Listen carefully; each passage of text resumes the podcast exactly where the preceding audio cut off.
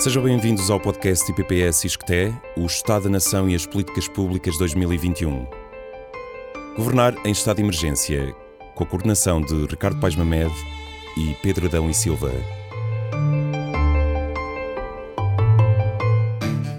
Visite o site do Estado da Nação em Números, onde pode ler este e outros artigos na íntegra em oestadanacau.iscte-iol.pt. Saúde por Julian Perelman. Diagnóstico. O SNS conseguiu responder à pandemia, mas revelou fragilidades gritantes.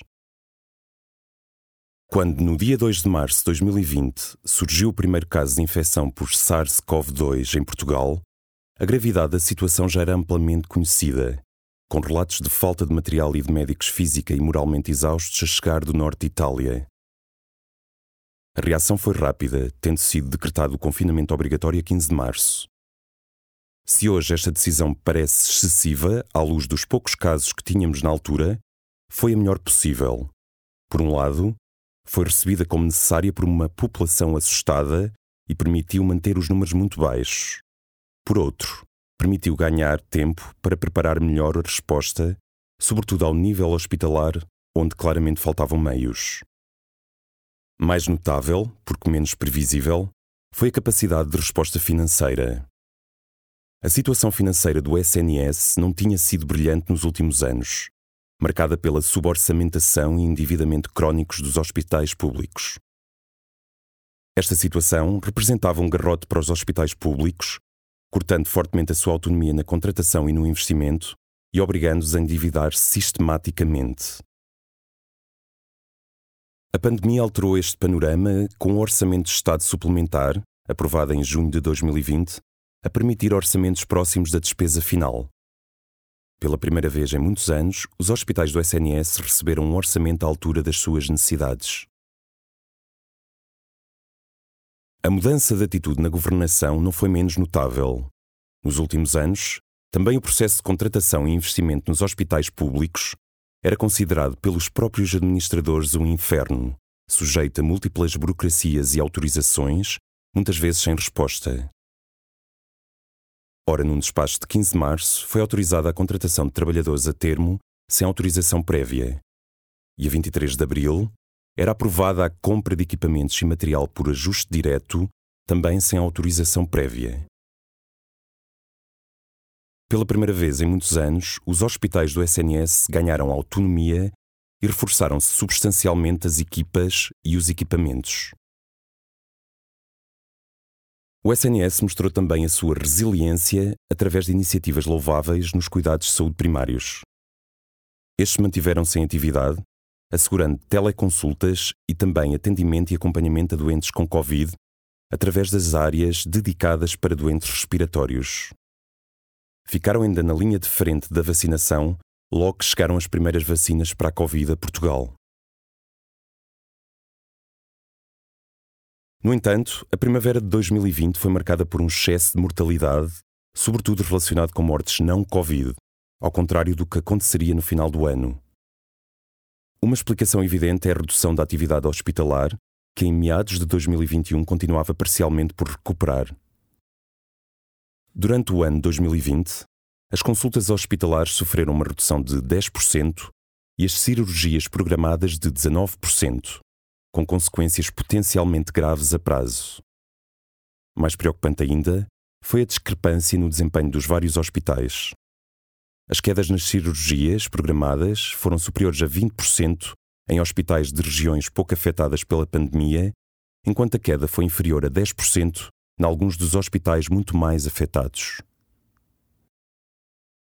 Esta situação evidenciou o enfraquecimento do SNS ao longo dos últimos anos, nomeadamente no acompanhamento de proximidade feito pelos atores no terreno.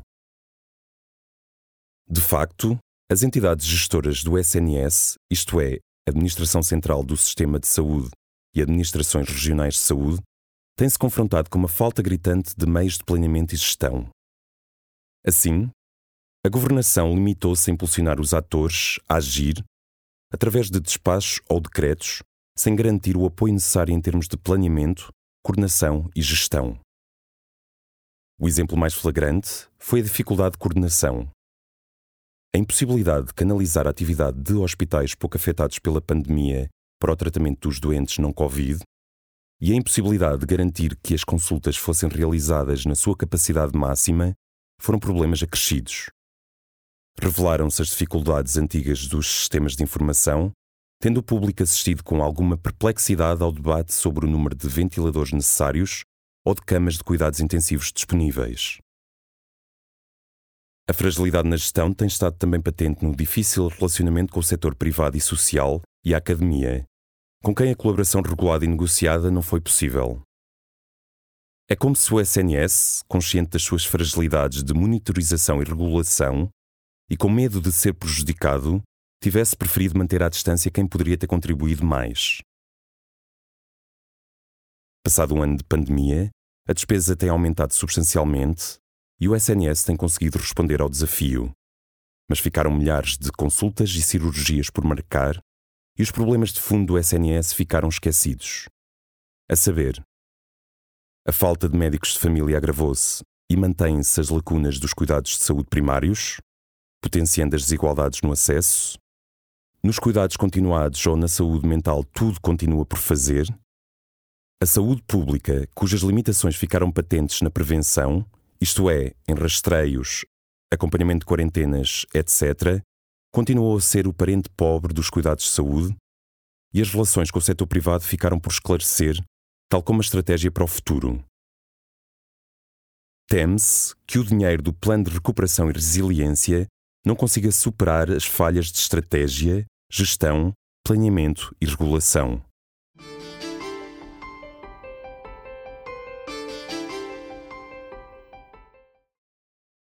Saúde Análise de política. Saúde em tempo de pandemia.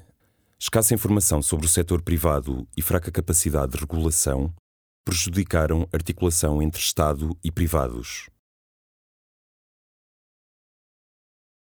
O setor privado tem adquirido nos últimos anos um peso crescente na área da saúde em Portugal. Este crescimento manifesta-se tanto nos serviços que oferece, como na sua procura por parte dos cidadãos, reduzindo assim a sua distância do setor público, apesar deste também ter crescido. Entre 2012 e 2020, os hospitais privados ganharam 1.534 camas, enquanto o setor público perdeu 1.276. Durante o mesmo período, o privado passou a contar com mais 937 salas operatórias e o Serviço Nacional de Saúde, mais conhecido por SNS, perdeu 153 unidades. No setor privado, observa-se um aumento de 4.810 médicos e no SNS de 2.586. No entanto, neste caso, os números podem ser enganadores por não considerarem o total de horas de trabalho efetivamente realizadas. Já o número total de consultas no setor privado apresentou uma taxa média de crescimento anual de 7,8% no período entre 2012 e 2019, enquanto no SNS essa taxa de crescimento foi apenas de 1,4% ao ano. No que toca às cirurgias, o aumento foi de 32,9% entre 2012 e 2019 no setor privado para 8,6% no público. De 2011 para 2019, as despesas privadas em saúde, suportadas pelas famílias, aumentaram 27,7% e as despesas do Estado, suportadas pelo Orçamento Geral do Estado, 20,2%.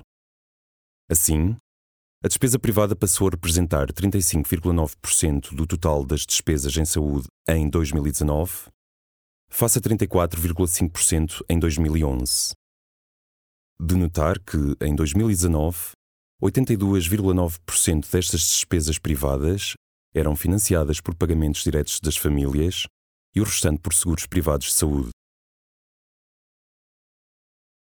Em setembro de 2019, a República Portuguesa aprovou a nova Lei de Bases da Saúde. Um dos seus elementos mais polémicos foi a Base 25, que prevê que, passamos a citar, quando o SNS não tiver comprovadamente capacidade para a prestação de cuidados em tempo útil, podem ser celebrados contratos com entidades do setor privado, do setor social e com profissionais em regime de trabalho independente. Este ponto representa uma alteração substancial à Lei de Bases de 1990, que indicava que, e voltamos a citar, o Estado apoia o desenvolvimento do setor privado de prestação de cuidados de saúde em função das vantagens sociais decorrentes das iniciativas em causa e em concorrência com o setor público. O debate em torno da Base 25 centrou-se em duas questões centrais. Primeira, deve ou não o Estado encorajar o desenvolvimento do setor privado? Segunda, deve ou não o Estado recorrer de forma sistemática ao setor privado, em pé de igualdade com o setor público, para a prestação de cuidados de saúde aos utentes do SNS? A questão 2 foi premente entre os defensores do SNS original assente na prestação pública complementada pelo privado apenas em situações excepcionais, e os defensores da transição para um sistema Bismarck, no qual prestadores privados e públicos em concorrência serão financiados por um seguro público obrigatório. Ora, apoiar um sistema onde o Estado financia o setor privado na prestação de cuidados significa implicitamente o apoio financeiro ao setor privado que encontra no SNS uma fonte de rendimento. Neste debate, importa refletir sobre o que poderá significar a coexistência dos setores. Algumas das vantagens da existência do setor privado. Permite aos utentes mais abastados aceder a cuidados não oferecidos pelo SNS, seja porque oferecem maior conforto ou porque são cuidados de baixo valor, para os quais não se justifica a alocação de recursos públicos, como por exemplo cesarianas não justificadas por critérios clínicos, Permite liberdade de escolha para alguns e permite garantir lucros para financiar cuidados mais onerosos e necessários. Serve de benchmarking para o setor público, obrigando-o a adaptar-se, sobretudo no que diz respeito à qualidade das instalações e a inovações organizacionais.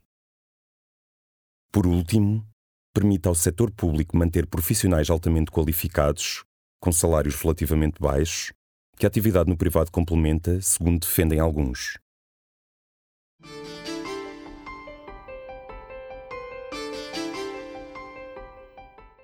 Alguns dos danos que a atividade privada pode causar ao setor público. Pelo seu caráter mais lucrativo, consegue captar profissionais do setor público, desviando recursos das intervenções socialmente mais valiosas. Coloca o setor público sob pressão para aumentar os salários, com impacto na despesa. Pode obrigar o setor público a adotar cuidados de baixo valor devido a um efeito negativo do benchmarking, o setor público poderá ser obrigado a tratar doentes em fases mais avançadas da doença, porque os cuidados no setor privado não foram adequados ou porque o utente interrompeu o tratamento privado por não poder pagar. Outra questão central, quando se trata da compra de serviços privados pelo SNS ou da delegação da produção completa no privado, o caso das PPP, parcerias público-privadas, é a comparação da eficiência e da qualidade. Os melhores estudos nesta área são pouco conclusivos. Uma revisão sistemática dos estudos para países europeus, incluindo Portugal, observa que os hospitais públicos são tão ou mais eficientes que os hospitais privados. O recente relatório do Tribunal de Contas sobre este tema, bastante favorável às PPP, menciona sobretudo a regulação apertada do Estado às PPP com acompanhamento e incentivos, ao contrário do que inexplicavelmente acontece no setor público. Fica claro, à luz deste relatório, não tanto a vantagem da gestão privada, mas sobretudo os seus benefícios quando existe uma real capacidade de regulação por parte do Estado. É claro que o sistema de saúde português conduziu desde o início do século um desenvolvimento forte do setor privado. Este foi potenciado em parte pelo seguro público, a chamada ADSE, e em parte por políticas de restrições no SNS, nomeadamente na contratação e na compra de equipamentos por causa dos fortes constrangimentos orçamentais durante a Grande Recessão, e no período seguinte por causa da alocação dos recursos essenciais à recuperação salarial. Esta incapacidade de reforçar o SNS com investimentos duráveis foi colmatada com contratos de prestação de serviços com o setor privado, que eram onerosos, variáveis e de curto prazo. Poucos meses depois da aprovação da nova Lei de Bases da Saúde, foram diagnosticados em março de 2020 os primeiros casos de Covid-19, agudizando o debate. Em particular, alguns intervenientes argumentaram que o excesso de mortalidade, entre março e junho, era devido à falta de resposta do SNS, que podia ter sido compensada pelo recurso aos privados.